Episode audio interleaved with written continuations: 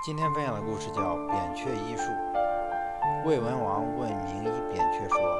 你家兄弟三人都精于医术，到底哪一位最好呢？”扁鹊答说：“长兄最好，中兄次之，我最差。”文王再问：“那么为什么你最出名呢？”扁鹊答说：“我长兄治病，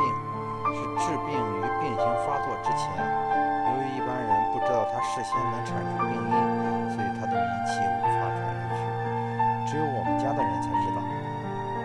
中治病是治病于病情起初初期之时，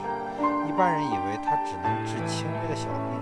所以他的名气只及于本乡里。而我扁鹊治病是治病于病情严重之时，一般人都看到我在经脉上穿针